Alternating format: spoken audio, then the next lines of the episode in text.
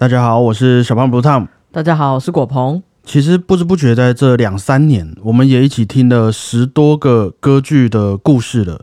那里面的主题有像是比较异国风情的《卡门》《蝴蝶夫人》《杜兰朵》，也有那种鬼怪的，像古诺的《浮士德》、华格纳的《漂泊的荷兰人》等等，应该都还有印象。有。那虽然这些歌剧看似在内容上都有很多不同的元素。大家在讨论的议题也都不大相同，但是有一个很大的关联性是，这大部分的歌剧其实都可以说是一个什么类型的故事呢？他们共同都有的一个情感是什么呢？Love 吗？哦，Love 英文，嗯啊，没有错啊，就是这个，他们都可以说是一种爱情故事。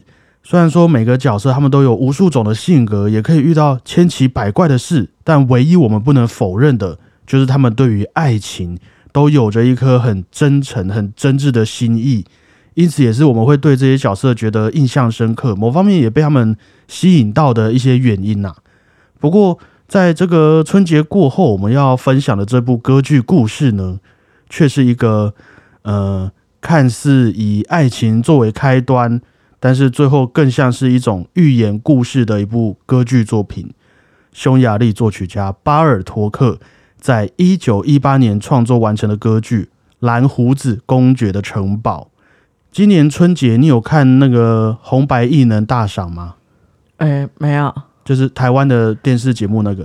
没有。好，没关系。那你应该知道有一个韩国团体 l i s a f i n 在今年有登上红白的舞台。嗯，这个新闻蛮多的。对。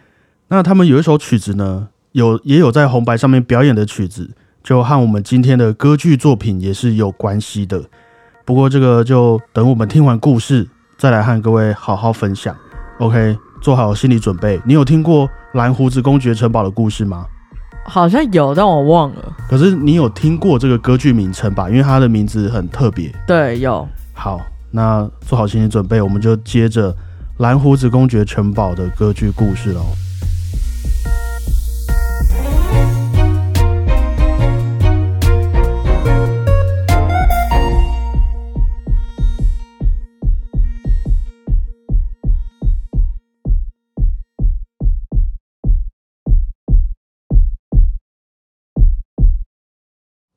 你看着我，我的眼睛也看着你。虽然苦涩，但同时又快乐着。这都是我们身边正在发生的事，各位听众朋友们。我们看着彼此，我们讲述着自己的故事。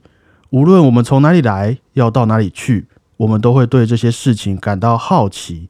各位听众朋友们，仔细听，这是一个古老的故事，环绕在这座古老的城堡。城堡里有七扇巨大的门，但是没看见窗户，也没看到装饰品，空荡荡的，黑黑冷冷的，就像是山洞一样，一片漆黑的城堡。这整部歌剧只有两个角色：蓝胡子公爵和他的新婚妻子朱蒂斯，而这栋城堡的主人就是拥有着蓝色胡子的公爵。对，是的，蓝胡子，他非常的有钱。不过据说他已经娶过三任妻子了，可是这些妻子们最后却都下落不明。于是，这种关于蓝胡子的传说也就流传开来了。这个公爵长怎样啊？嗯，有一些版本长得不太好看，有一些版本就是人模人样。那就基于你对这个蓝胡子的想象吧。不过这些传说呢，再怎么可怕。对于我们的女主角朱蒂斯来说，却是一道会让她想要跨过的门槛。朱蒂斯离开了她的父亲、母亲，还有她帅气的哥哥们，还有她的未婚夫，决定要来到蓝胡子身边生活，和他结婚，成为他的妻子。即便到处都充满着这些奇怪的谣言哦，还是阻止不了蓝胡子。他这个神秘感在朱蒂斯心中是多么令人着迷，好想知道啊的一件事情。那朱蒂斯就这样跑过来啊，蓝胡子也很纳闷啊，说：“虽然我也真的很喜欢你啊，很愿意接纳你，但你真的有想清楚自己的选择吗？你真的愿意这样子和我一起生活下去吗？”“嗯，我愿意。”于是城堡的大门就这样关上了。朱蒂斯和蓝胡子的身边也渐渐陷入了一阵黑暗。朱蒂斯透过月光也发现，这城堡的墙上啊，好像这城堡在哭一样，这个整个湿气很重，这个样子又很阴暗。于是朱蒂斯也决定，我要为这个城堡带来光明和温暖，因为这就是以后我的家了吧。于是他就问蓝胡子啊：“我们这个城堡里面的这个七扇门呐，能不能先打开一扇门来看看？因为我想这样子做可以让更多的光线进来，感觉也会更舒服一些。”但蓝胡子就警告他啊：“既然你也听说了那些关于我的传说，那你是不是稍微考虑一下，不要乱动这个城堡里面的东西呢？”可是朱蒂斯很坚持啊，他也和蓝胡子说：“那是因为我爱你呀，因此我也想照亮这个阴冷的城堡，我才想要打开门看看的啊。”好吧，那蓝胡子拗不过去，这第一扇门。就随着乐团刺耳的小二度音程给打开了。当朱蒂斯仔细一看，才发现这是一个充满血迹的行刑室，整个红光洒落一地，啊，连这个墙壁上也都还流着血，还在那个滴，一堆刑具也都散落在地上。那朱蒂斯虽然确实啊，突然这样子打开门有吓到，可是他依然坚持，我还要再打开一扇门，疯了是吧？第二扇门随着乐团象征军队的一个节奏音型打开了，这是一个充满兵器的兵器库，可是里面那些闪着蓝光的刀啊剑啊，上面似乎也都沾满了鲜血。好吧，这个我觉得可以理解。朱蒂斯就对蓝胡子说：“我想你就是一个非常无情、非常会打架的一个人吧？那好吧，那就再给我其他的钥匙，我要把第三道门也打开。”让这个城堡可以越来越明亮，越来越温暖。朱蒂斯不顾蓝胡子他语重心长的阻止，坚持的把第三道门打开了。这个时候响起了水晶般晶莹剔透的音乐。朱蒂斯在这扇门后看见了蓝胡子的金库，里面有好多好多的宝物，有珍珠，有项链，有钻石皇冠。但是当朱蒂斯把皇冠拿起来欣赏的时候，刺耳的音乐声又响起了，他发现皇冠上也布满了血迹。啊，退一步来看，其实这些珠宝上每一个个都是染上血迹的。于是朱蒂斯就把皇冠赶紧丢到了地上啊。接着他又去开了第四道门，这是一个伴随优美旋律、美丽神秘的一个花园。接着第五道门也打开之后。朱蒂斯还看见了蓝胡子，他广阔又神圣的一个领土，它的一个超级大的庄园。但是奇怪的是，虽然这些地方看似很美丽，不过朱蒂斯也发现这第四道门花园里面的花呀，好像是用鲜血灌溉的。那个花打开来的时候，同时又流着血。而这第五道门广阔的这一个庄园，它的天空上却也不是蓝蓝的天，白白的云。而是一个暗红色的乌云密布，充满了这整个天空。那蓝胡子就再一次凝重的告诉朱蒂斯：“我们现在已经开了五扇门了嘛，剩下的两扇门就让它关着吧。我们之后可以好好生活，好好的爱彼此。只要你不要那么好奇，不要问那么多问题，我们可以没有事情的。走吧，我们去睡觉，去生小孩吧。但你是朱蒂斯的话，你会怎么想？”就这样开五扇门回去，假装没事吗？当然不可能啊！要开就开完了，对嘛？不然就都不要开嘛。对啊。朱蒂斯就告诉蓝胡子说：“啊，就是因为我爱你，所以我才希望你对我敞开心胸，不要有秘密啊！让我看看你隐藏的是什么，让我看看你有什么弱点是不能被别人知道的。这都是因为我爱你啊，蓝胡子哥哥。等等，我觉得这两个人都怪怪的。好，你先听完。”于是蓝胡子非常沮丧的给了朱蒂斯第六扇门的钥匙，淡淡的声音，浅浅的一个波纹。这第六扇门后面是一个很平静的湖水。那朱蒂斯就很好奇啊，这里怎么会有湖呢？这些水又是哪里来的呢？蓝胡子就说：“这是泪水，朱蒂斯，这是泪水。”啊，朱蒂斯也越来越纳闷啊，他就问蓝胡子：“难道？”你在爱我之前，还有爱过其他人吗？人家说你之前的老婆被你什么谋杀的这些谣言都是真的吗？哈啊？难道说是他们的血沾上了那些花和珠宝？这眼泪流出来的湖水也是他们的泪水吗？我跟你讲，你现在就马上给我把这最后一道门给打开，难不成我还会看到你的那些前妻吗？啊，蓝胡子就递给了朱蒂斯最后一把钥匙，也就是这第七道门的钥匙。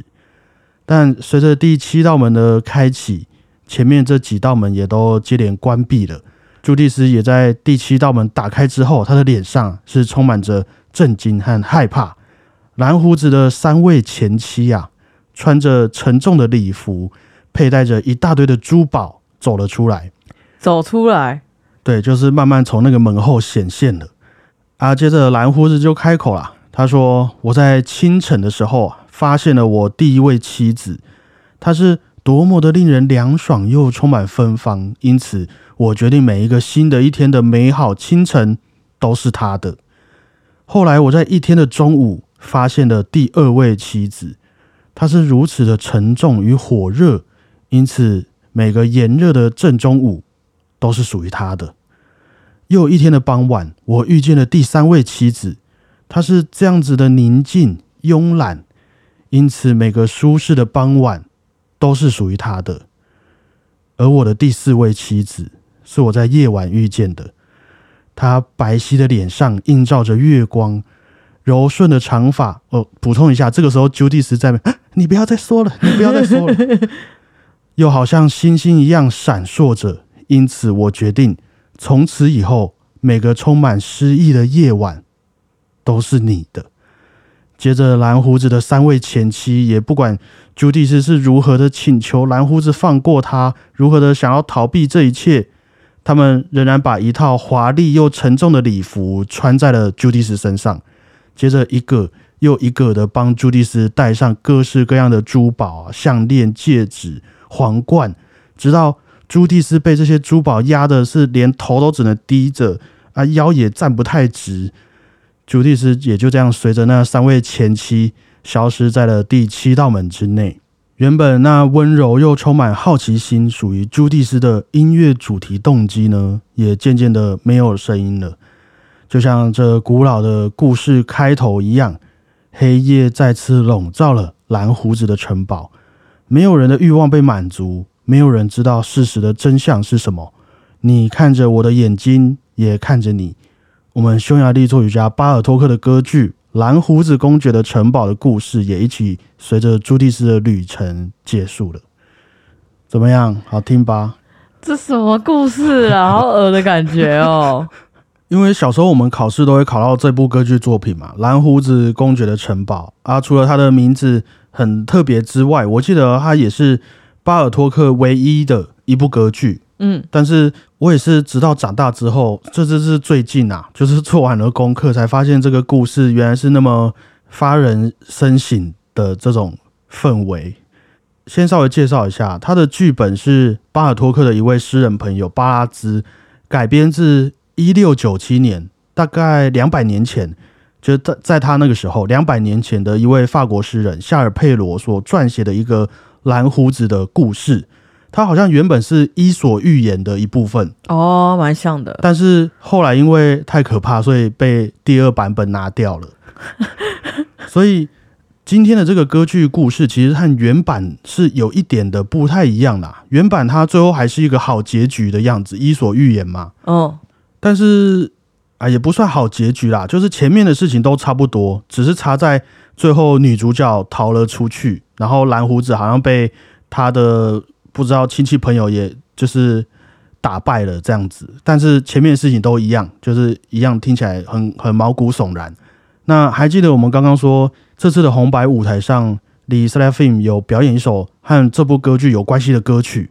那他们那首歌曲的名称翻成中文的话，就叫做《夏娃、赛基和蓝胡子的妻子》，名字有点长啊，《夏娃、赛基和蓝胡子的妻子》，这是曲名。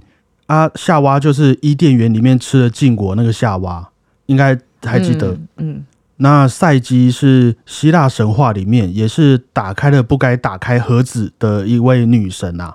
那这个蓝胡子的妻子呢，就是刚刚那一位朱蒂斯，人家都叫你不要开门，她还是偏要开，所以就是一个这三个故事里面的女性角色都有着对禁止的事情展现自己的好奇心的一种态度。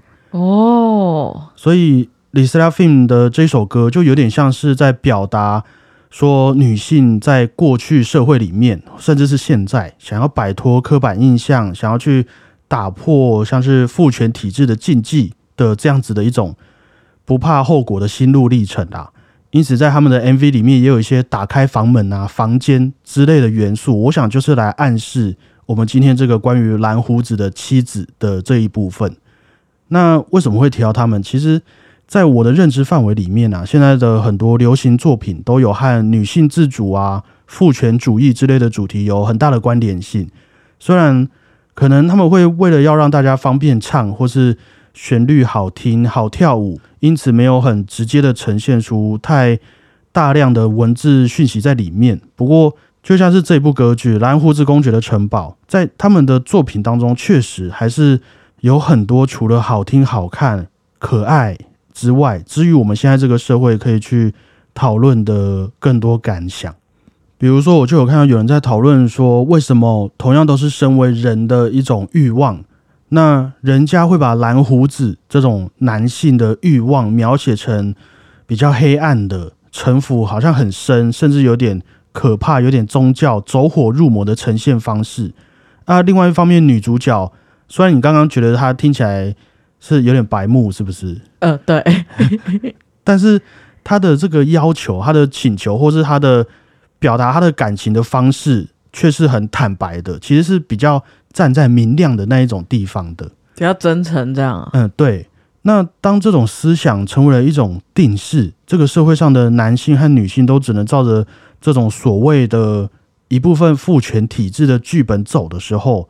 我们的生活就会一直出现蓝胡子公爵的城堡的这样子的一种故事哦，因为男儿有泪不轻弹嘛，我们就是一种坚强的代表，不会诉说自己的情感，而在外面打拼天下，等到你有钱、有房子、有权利，不计代价的变成像是蓝胡子那样子的成就的时候，你就可以成为我们定义的男人了，你就可靠了。所以，即便也许像有些朱蒂斯愿意投怀送抱的时候，都已经给你看见家里面这些门后面有什么可怕的东西了哦。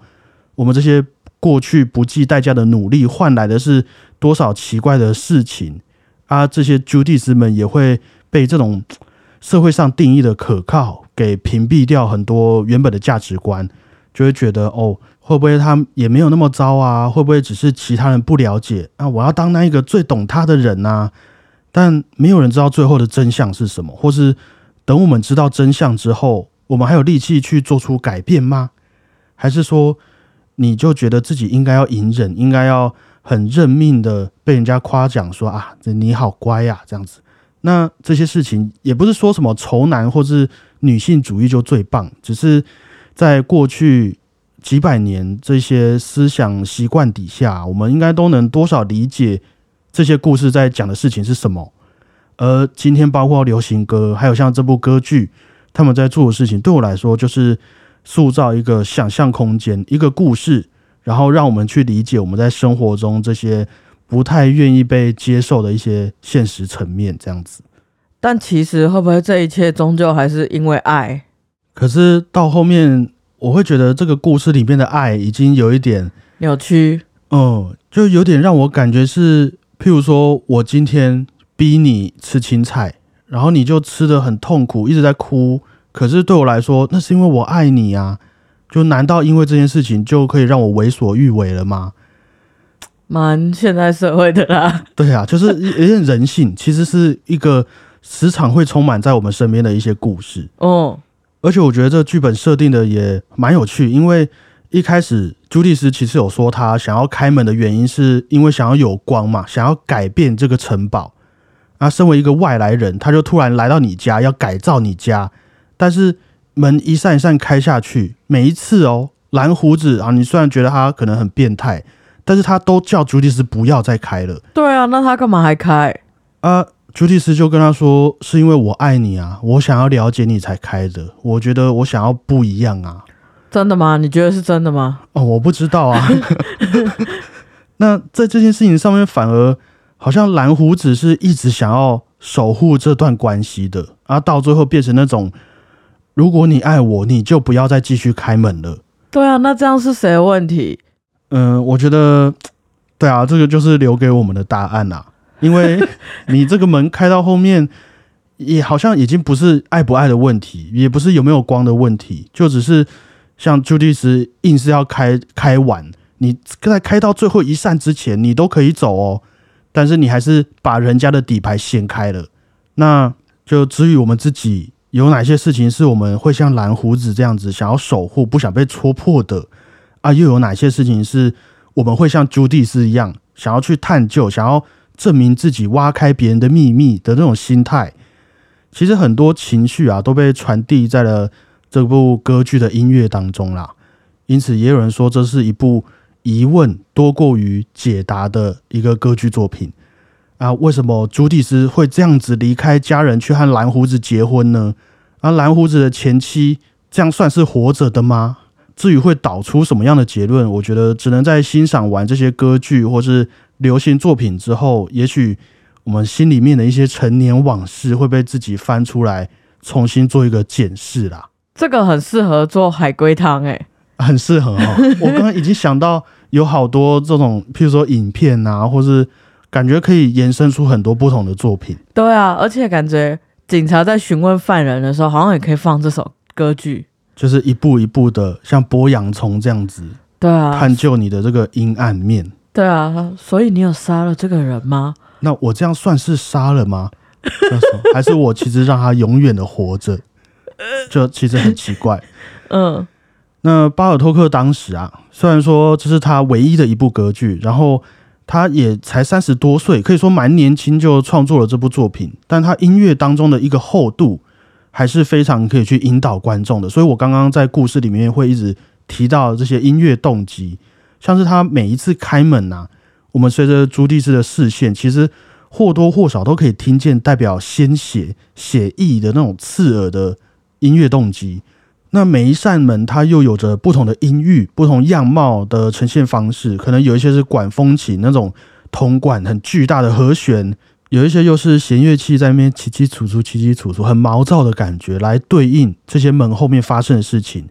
而且，因为巴尔托克本身可以算是一位很重视民族音乐的作曲家，所以这部《蓝胡子公爵的城堡》有很多地方的音调，应该说大部分的音调啊，都是根据匈牙利文的词来演唱的。那我们就可以听到匈牙利文的那种韵律啊，还有他们的语感构成的一部诗歌的感觉。这个我们之后再做节目来跟大家分享啊。譬如说，我们讲台语好了。你假爸 怎怎么念？你吃饱了吗？你假爸呗啊！你假爸呗，就是你假爸呗。其实它是有对，它是其实是有音调的。嗯，那假如说你今天写音符好了，你假爸呗，听起来就会有点听不太懂哦。你假爸呗，就可能就好一点哦，就会有这种音乐上的差别，所以。为什么每一个文化的音乐听起来有一个本质上的不同？是因为我们的语言本来就不一样，就是我们说的韵味吗？呃，可能可以当成一部分的这个线索啦。你看中文的什么妈妈妈妈，日文的那些五十音的用法，英文、德文的那种语语调，嗯，之后可以再慢慢补充给各位。那又再加上啊，这其实整个作品里面也充满了那一种二分法的对立，或是可以代表宇宙元素的一些音符组成，还包含了德布西、史特劳斯等等，因为都是巴尔托克很喜欢的作曲家啦。那所以里面都会有一些有点像是致敬的元素，都藏在这部作品里面，就也很像是这个剧本很多细节、很多明示和暗示，然后也提出了很多疑问。那这种故事在当时受欢迎吗？嗯，其实老实说啊，当时首演之后，大家是都还蛮喜欢的，因为音乐可能真的写的很棒。但是有一些评论家还是会觉得，哇，这个真的太黑暗了。因为表面上看是这样子，你可以把它当做一个很可爱的故事，但是你要探究下去，这些事情真的可以讲吗？哦，这些事情我这样子拿出来给大家观赏，真的好吗？啊，后来又遇到了一些，其实就是政治上的问题啦。因为我记得匈牙利那边好像也是有共产党政府，后来嗯，那他们就禁止演出了。那时间大概长达二三十年，直到是二十世纪的下半，这部作品才又被拿出来让大家表演。那也成为了匈牙利音乐当中的一部很经典的一个创作。那又过了一百年，到现在，这部蓝胡子公爵的城堡也多了很多不同的版本。我还有看到其中一个版本的设定是说，朱蒂斯其实是一位患有老年痴呆失智症的一个阿伯，然后是蓝胡子陪着他把一个一个秘密揭开，让他回想起啊，原来我过去的记忆是如何这样子，一道门一道门揭开来，这样就有点变成一个很感人的故事。哦，蓝胡子变好人了。对，然后那个门后面的秘密，可能就是他忘记的一些回忆，这样子。他自以为是要探究蓝胡子的秘密，结果发现啊，我其实是在找回我自己，也太适合拍电影了吧？很好看的感觉对。啊，啊，网络上也有卡通版本的故事，也有国内外的歌剧版本，还有翻成中文的一些歌剧片段，我觉得都可以去欣赏看看。其中那个卡通版的，我昨天超级认真的把它看完，因为虽然它不是歌剧啦，它就是一个故事动画，像柯南这样子。嗯，但我自己觉得卡通演起来是特别好看的，因为这种可怕的剧情和可爱的卡通人物的反差也是很大的。他那里面那个女主角朱蒂斯就是真的很白目，这样 我就是要去，然后然后就遇到了很多很血腥的事情。那看了会可怕吗？不会，可是你会觉得感触很深，心有戚戚焉，因为这里面的寓意真的是非常丰富的。哦，可以引发人思考的一部卡通。对，我觉得是真的有直指你内心的那个阴暗面的那种感觉。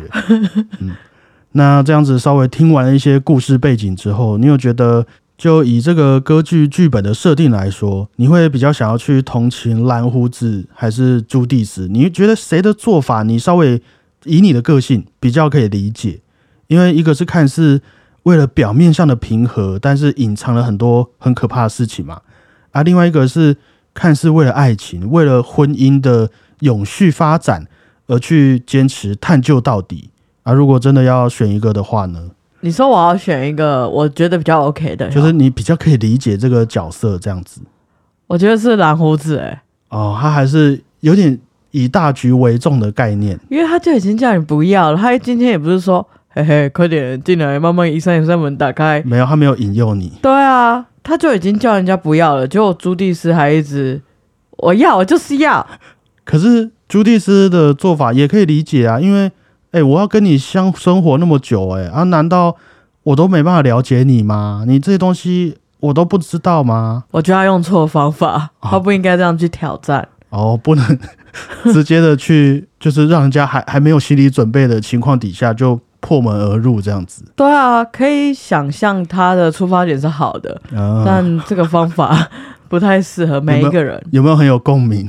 什么意思？没有，就是很多我们生活上的事情都会这样子发生。对啊，所以我觉得蓝胡子跟朱蒂斯都还蛮让人可以警惕一下。是，其实回想起来啊，我们应该都遇过很多次这种选择。像有些人就会觉得，出于感情当中的信任，好，我们应该要主动的向对方毫无顾忌的坦诚许多事情。我有时候在划那个低卡上面，就一堆这种问题啊，因为你也都可以理解，很多时候我不问，哈，你不说，这就形成了一道门嘛。那你就让彼此中间硬是多了一个隔阂了。那你要说你有多重重视这段感情吗？蓝胡子，你很难让人相信啊！你既然那么重视人家，你还有那么多秘密瞒着人家啊！可是这些秘密之所以会成为秘密，人家之所以不想说，又有没有对方的一些考量和顾虑呢？就如果今天我们这样子，像朱蒂斯这样去突破对方的心房，我们以以朱蒂斯这个人来讲，你又有尊重蓝胡子吗？你又有信任蓝胡子了吗？啊，换来的结果，你你们都有办法承受吗？那、如果我们又是蓝胡子啊，又有什么原因才能够让我们愿意打开这些充满秘密的门，然后让阳光洒落在这些角落上面呢？这很电影哎、我觉得这是我最喜欢的一个歌剧故事。讲过那么多就，喜欢这种。对。那我觉得节目的最后，我们待会就我一直在想，今天要到底要点播什么曲子，因为蓝胡子公爵的城堡我没有找到适合的音乐啦，它的版权好像也比较新，所以我觉得不太适合，基于尊重，所以我最后决定，我们就一边欣赏这个艾尔加的《爱的礼赞 》啊，一边来思考这些问题。太讽刺了，太讽刺了。我觉得啊，真的是蛮让人可以去呃诚实的面对，包括是这种爱情，你说朋友也好，家人也好，或是什么，我觉得哦，实在是有太多那个议题是在这种世代交替那么严重的这个社会啊，是可以给大家来做一个幻想跟思考的啦。那以上巴尔托克的歌剧《蓝胡子公爵的城堡》就到这边告一个段落，感谢各位，我是小胖不烫。你很坏耶，真的要放那首。因为我自己也有试过了，我那个时候在找曲子的时候，就刚好听到这一首，我想说不会吧，这不适合吧，结果一放，我就把它听完了。那你你有什么转变吗？呃，目前没有，不过就是你会可以去理解，有时候你只会站在自己的立场去看事情，但也许你今天遇到人，就像蓝胡子一样，他其实是想要守护我们的关系，所以他才不跟你讲，或是你今天遇到，也有可能是朱棣时，他其实是想要得，就是为你好，对，就是得到一些安全感，或是得到一些彼此之间的信任，才希望可以借由这种方式来证明，好了，还是一样，都是因为爱。对啊，因为我就是刚好在这个三十岁的年纪嘛，我觉得这个蛮有趣的。好，谢谢大家，我是果鹏，大家再会。拜拜。